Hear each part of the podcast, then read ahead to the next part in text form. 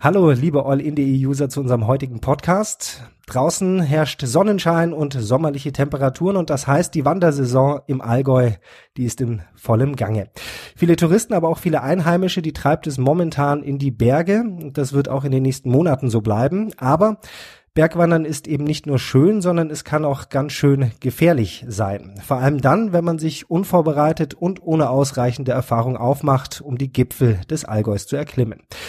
Worauf man achten muss, damit die Bergtour zu einem Genuss wird und man am Abend dann auch wieder wohlbehalten absteigen kann, das verrät uns jetzt einer, der sich in den Bergen so richtig gut auskennt, und zwar der Journalist und Autor verschiedener Wanderführer Frank Eberhardt aus Memmingen. Hallo Frank.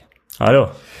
Ja, du bist seit vielen Jahren ähm, in den Bergen unterwegs und das auch wirklich äh, regelmäßig und sehr, sehr oft. Was macht für dich denn die Faszination der Berge aus? Für mich ist es in erster Linie die Faszination der Natur, würde ich sagen. Ähm, wir leben hier nun mal an, nah an den Bergen, das ist hier die dominierende Landschaft und hier habe ich die Möglichkeit, am schnellsten so ein bisschen rauszukommen ins, ins Anführungszeichen, ins Wilde, wo, wo noch nicht so viele Menschen sind, wo die Natur noch Natur sein kann. Ähm, ich fühle mich aber genauso wohl in irgendwelchen, wenn ich mal auf Reisen bin, in irgendwelchen Urwäldern oder ähm, Wüsten. Also es ist vor allem das Wegsein vom Alltag, Wegsein aus der Stadt, Wegsein vom ganz normalen Leben, sage ich mal. Andere Dinge sehen und erleben. Ähm, trotzdem äh, bist du, wie gesagt, viel in den Bergen, aber nicht nur als Bergwanderer. Äh, welche Bergdisziplinen beherrschst du denn noch und betreibst du denn noch? Genau, richtig. Also ähm, natürlich kommt auch so ein bisschen immer der sportliche Aspekt dazu beim, beim Bergsteigen für mich. Also ich würde mich als Bergsteiger charakterisieren, so klassischer Allrounder, wie man so schön sagt. Also das heißt, ich mache von allem ein bisschen, aber nichts richtig. Ähm, am meisten hängt mein, mein Herz ein bisschen, würde ich fast sagen, zumindest im Moment die letzten Jahre am Skitouren im Winter. Das ist so eine riesen äh, Faszination von mir. Aber auch im Sommer gehe ich gerne auf hohe Berge, also auf Hochtouren, wo dann das ganze Gletschergeraffel dabei sein muss. Seil, Pickel, Steigeisen, solche Geschichten äh, wo auch mal ruhig leichte Kletterei dabei sein darf. Klettersteige, ja, sind jetzt nicht gerade mein Spezialgebiet, aber mache ich auch mal, wobei mir da dann wieder äh, oft so diese vorgegebene Linie und das Drahtseil im Berg dann wieder nicht so gut gefällt, weil das wieder diesem Wildnisgedanken widerspricht. Ähm, Kommen wir aber trotzdem äh, mal zurück auf das Thema Bergwandern, um das es ja heute geht. Ähm, wir hören gerade jetzt äh, im, im Frühling und im, im, im Frühsommer sehr häufig von schweren Bergunfallen, äh, Unfällen da sind dann meistens Bergwanderer betroffen und nicht äh, diejenigen, die äh, zum Beispiel zum Klettern gehen oder die äh, die Klettersteige machen. Warum glaubst du denn, ist das so, dass vor allem Bergwanderer von diesen Unfällen betroffen sind und eben nicht die, die im eigentlich dann doch schwereren Gelände unterwegs sind.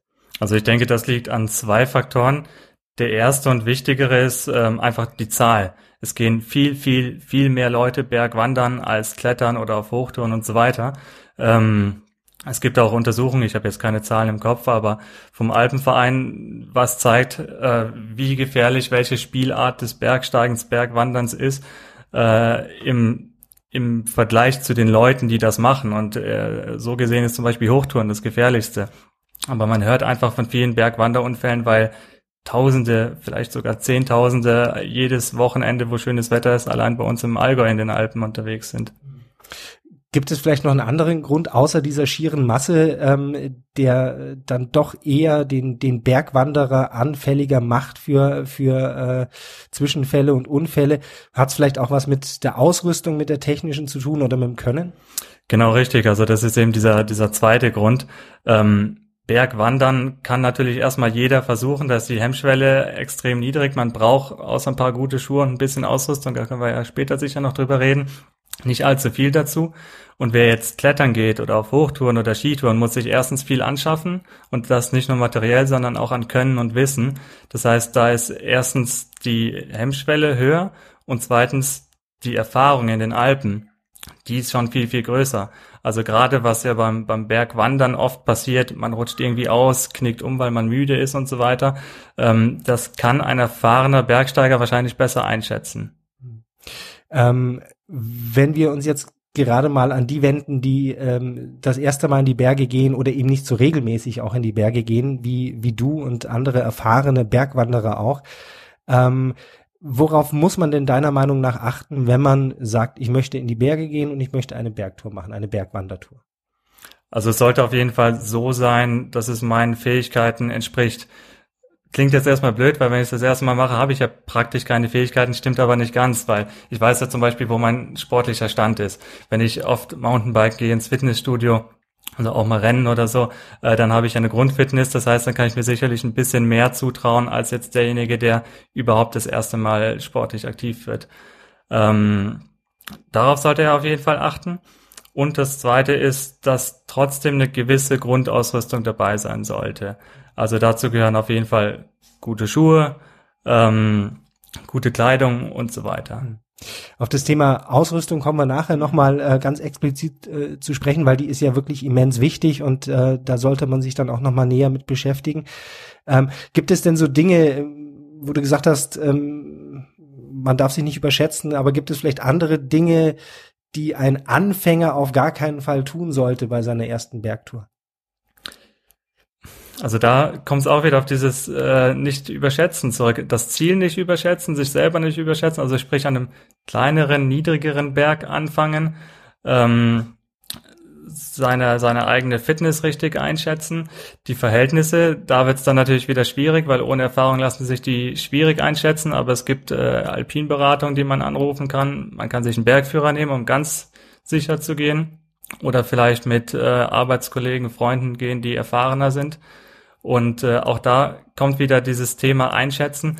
Ein guter Bergführer oder Bergkamerad, sage ich mal, mit dem man unterwegs ist, der wird den Neuling wahrscheinlich eher abbremsen, als dass er ihn antreibt, weil er ihn dazu auch bringen will, mit seinen Kräften zu haushalten. Am Anfang ist die Euphorie da, man startet los, alles ist wunderschön und man rennt los. Aber wenn man das Bergaufgehen nicht äh, gewohnt ist, dann kann nach einer Stunde auch mal ganz schnell die Kraft ausgehen. Und das ist dann natürlich ärgerlich oder vielleicht sogar gefährlich. Ähm, du hast gerade eben äh, auch äh, die Bedingungen erwähnt, auf die man achten muss. Ähm, jetzt kann eine leichte Bergtour unter Umständen sehr schnell auch zu einer schweren Bergtour werden, wenn zum Beispiel das Wetter nicht stimmt, oder? Richtig. Also natürlich, wenn es regnet, wird Erde zu Matsch, Gras wird extrem rutschig. Ähm, wenn es regnet, kann es oben auch mal ganz schnell schneien. Also das muss man sich auch gleich verinnerlichen, dass Schnee etwas ist, was gerade auch im Allgäu nicht nur von November bis April vorkommt, sondern auch im August, auch im Juli gab es schon richtig heftige Schneefälle, dass oben gleich mal ein Meter Schnee liegt. Das macht es natürlich äh, viel, viel gefährlicher. Und äh, da kann ein schattiges Eck gleich mal fast unpassierbar werden. Aber es kann zum Beispiel auch gefährlich werden, obwohl das Wetter zwei, drei Wochen lang super gut war weil gerade in diesem Jahr ähm, ist es so, dass wir spät viel Schnee hatten. Der Winter hat erst gar keinen Schnee gebracht und dann kam im Mai nochmal richtig viel. Und bis das jetzt alles abschmilzt, das dauert. Jetzt haben wir Hochsommer, wir hatten schon Temperaturen von um die 30 Grad, ich war schon viel baden und trotzdem ähm, ist in den Bergen tatsächlich noch viel Schnee, gerade da, wo es schattig ist. Das heißt, als ähm, Anfänger äh, sollte man äh, dann auch den Mut haben zu sagen, ich breche die Tour hier ab und ich gehe nicht weiter, oder? Nicht nur als Anfänger, also das generell. Ich würde sagen, ähm, das sollte jeder haben, aber also gerade auch jetzt der Bergsteiger, der ein bisschen würzigere Touren macht, sage ich mal, oder nenne ich es mal, äh, gerade der muss, muss sagen, ich breche ab, aus, vielleicht auch aus ganz profanen Gründen. Also es kann sein, dass jetzt ein Hindernis da ist, ein Schneefeld da, wo es nicht sein sollte, das einen überfordert oder so. Es kann aber auch einfach sein, schlichtweg, dass man nicht gut drauf ist. Schlechte Tagesform und dann muss man so ehrlich zu sich sein und sagen, der Berg ist in zehn Jahren auch noch da. Ich aber nicht, wenn ich jetzt einen Fehler mache. Also gehe ich, gehe ich zurück. Also einfach auch mal zurückstecken. Genau. Du hast es eben schon mal angesprochen. Ähm, ich frag's dich trotzdem nochmal, weil es mich persönlich auch äh, sehr interessiert. Hast du Tipps, wie man am besten den Berg hochkommt und wieder runter? Ja, ähm, man sollte kleine Schritte machen, das spart Kraft. Ich war, ähm, ist jetzt schon länger her, aber ich war bei den Gebirgsjägern und da gab es immer diesen schönen Ausdruck, Lehrausdruck von kleinen reversiblen Schritten. Äh, was sich dahinter verbirgt, ist jetzt nichts weiter als das, dass man den Schritt, den man macht, zurücknehmen kann, ohne aus dem Gleichgewicht zu geraten. Sprich, ich gehe, setze den einen Fuß nur so weit vor, dass ich ihn auch wieder zurücknehmen kann, ohne jetzt zu kippen. Das spart Kraft und bringt wahnsinnige Sicherheit. Also nicht äh, den Berg hinaufspurten, sondern äh, sich auch wirklich überlegen, wo setze ich meinen Fuß hin. Genau, richtig. Also sich Kräfte einteilen und dann auch, ähm, wenn es ein bisschen ausgesetzt ist, vorsichtig laufen. Ähm, ich komme jetzt nochmal auf die Schneefelder zu sprechen, weil gerade wer jetzt die nächsten Tage oder Wochen in die Berge geht, wird, wenn er etwas höher hinausgeht oder nordseitig unterwegs ist, garantiert noch auf Schneefelder treffen. Und das ist so ein bisschen der klassische Feind des Bergwanderers, weil Schneefelder einfach äh, um diese Jahreszeit hart werden. Es ist schwer, da drüber zu gehen. Und ein Fehler kann dazu führen, dass man ganz schnell ziemlich tief rutscht. Auch wenn es erstmal gar nicht so steil aussieht. Und da muss man dann auch nicht klassisch abstürzen, aber es reicht schon, wenn man sich irgendwo schwer stößt. Also wenn man so ein Schneefeld äh, runterrutscht und nach 50 Metern Schwung aufgenommen hat, dann hält man den auch nicht mehr. Und wenn das Schneefeld dann 300, 400 Meter äh, ausläuft, dann kann es unten wieder flach werden, aber man hat sich trotzdem ja verbrannt oder sonstiges, also auf dem Schnee verbrannt, aber einfach durch, durch die Reibung. Das muss dann wirklich nicht sein. Nee. Ähm, wenn wir auf das Thema Ausrüstung zu sprechen kommen, du hast es vorhin ja auch schon mal angesprochen, was muss denn unbedingt mit, wenn ich zum Bergwandern gehe? Also erstmal das, was ich anhab natürlich, gute Schuhe, das ist das A und O. Ähm, was jetzt da das Richtige ist, ist so ein bisschen eine Glaubensfrage. Man sieht immer mehr Leute mit Halbschuhen. Ich selber bin auch wahnsinnig gerne mit leichten Schuhen unterwegs, aber es würde ich nur dem empfehlen, der sich auskennt, der schon ein bisschen Erfahrung hat und weiß, in dem und dem Gelände bin ich trittsicher, da knicke ich in der Regel nicht um, der weiß, wo seine Kräfte enden. Ansonsten ähm, klassisch Wanderschuhe, die über den Knöchel gehen. Was unbedingt dabei sein sollte, eine Jacke, ähm, auch wenn es wahnsinnig warm ist, auf jeden Fall mindestens eine regen- und winddichte Jacke. Äh, ein Pulli dazu. Handschuhe, Mütze, auch das klingt immer skurril, äh, wenn man bei 30 Grad loszieht, aber ich habe immer Handschuhe und eine Mütze bei mir im Rucksack. Erste Hilfesachen, Sonnencreme, Sonnenbrille, äh, sich die Augen verblitzen im Schnee ist jetzt auch nicht so witzig. Wenn die Tage dann wieder kürzer werden ab August, eine Stirnlampe, wenn man länger unterwegs ist, schadet auf keinen Fall. Und ähm, was ich jetzt noch persönlich raten würde, wäre Wechselwäsche. Also einfach ein paar Socken und ein T-Shirt, das wiegt nicht allzu viel. Wenn man das T-Shirt irgendwo umziehen kann bei einer längeren Pause auf dem Gipfel, das ist angenehm und hat nochmal, schafft so eine gewisse Redundanz einfach. Jetzt bin ich nicht allzu oft in den Bergen unterwegs äh, und vielleicht bin ich da auch einfach ein bisschen spleenig, aber ich habe immer noch einen Biwaksack dabei. Ist das sinnvoll oder ist das albern? Gute Frage. Ähm, hatte ich auch jahrelang immer dabei und ich habe ihn jetzt jetzt so ein bisschen aus meiner Standardausrüstung rausgeworfen, weil ich sage, meine meine Windjacke ist so dicht wie ein Biwaksack, natürlich nur für den Oberkörper. Ähm, und weil ich, weil ich ein bisschen leichter gehen will. Aber Schaden tut's definitiv nicht. Also ich habe ihn tatsächlich auch schon mal bei einem Unfall gebraucht, wo ich als erster vor Ort war und dann die Verletzte in den Biwaksack gepackt habe. Wie sieht's aus mit Karte und Kompass? Habe ich, also Kompass nicht unbedingt, aber äh, die Karte habe ich immer dabei. Ich bin jetzt nicht so der große Digital-Fan, gerade in der Natur.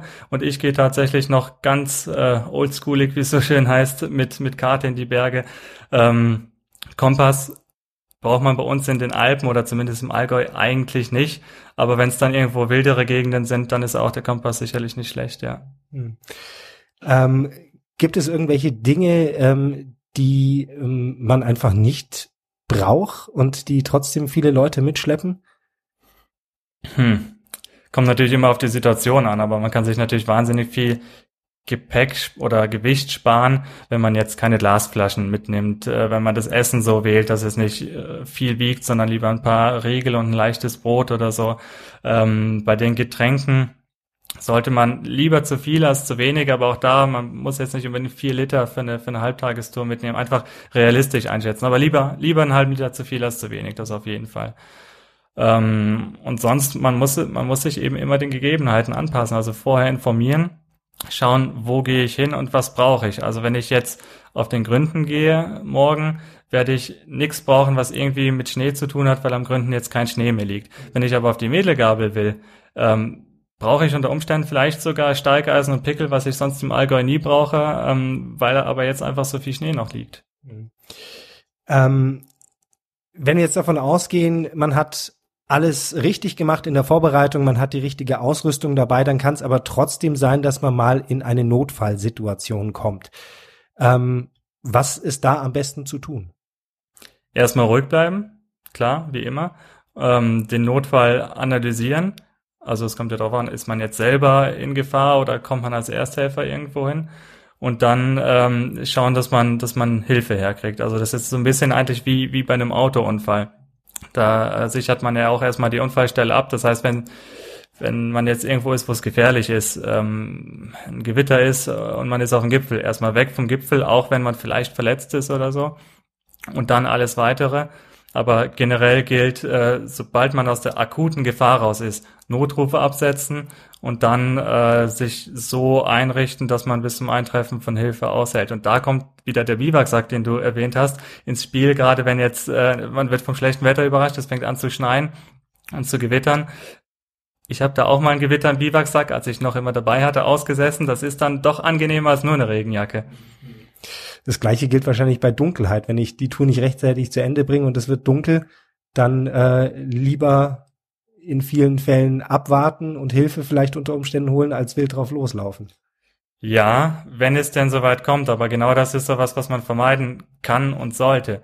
Also jeder Bergwachtler wird ausrücken, wenn, wenn man die Hilfe braucht, aber er wird sich auch herzlich danach bedanken, zu Recht, weil wer seine Tour gut plant, der plant sie so, dass er entweder zurück ist oder aber jetzt erfahrene Bergsteiger wieder, die sagen, wir haben eine lange Kletterroute und der Rückweg ist aber leichter. Ähm, die sagen sich einfach, gut, der Rückweg ist einfach, wir wissen, wo es lang geht. Mit einer Stirnlampe können wir den auch bei Dunkelheit gehen. Also richtig kalkulieren eben. Ähm, jetzt gehen viele Leute auch mit ihren Kindern ähm, sehr regelmäßig auch zum Wandern. Gibt es da Dinge, äh, die, die es da zu beachten gibt, dass man dass man sagt, irgendwie, wenn ich mit Kindern unterwegs bin, muss ich auf dies und jene Dinge ganz besonders achten? Ja, die Tour muss auf jeden Fall kindgerecht sein. Also äh, gerade ambitionierte Eltern müssen dann ihre Ambitionen natürlich zurückstecken. Da geht es dann natürlich nicht, dass man sagt, okay, meine Rechnung 400 Höhenmeter pro Stunde. Die Tour sind 1600 Höhenmeter, in vier Stunden sind wir am Gipfel. Das ist dann natürlich völlig daneben. Also die Tour muss den Kindern gefallen. Äh, wenn irgendwo ein Bächlein auftaucht, dass man staunen kann, kann man gleich mal rechnen, dass man eine Stunde verliert, weil ein Staudamm gebaut wird.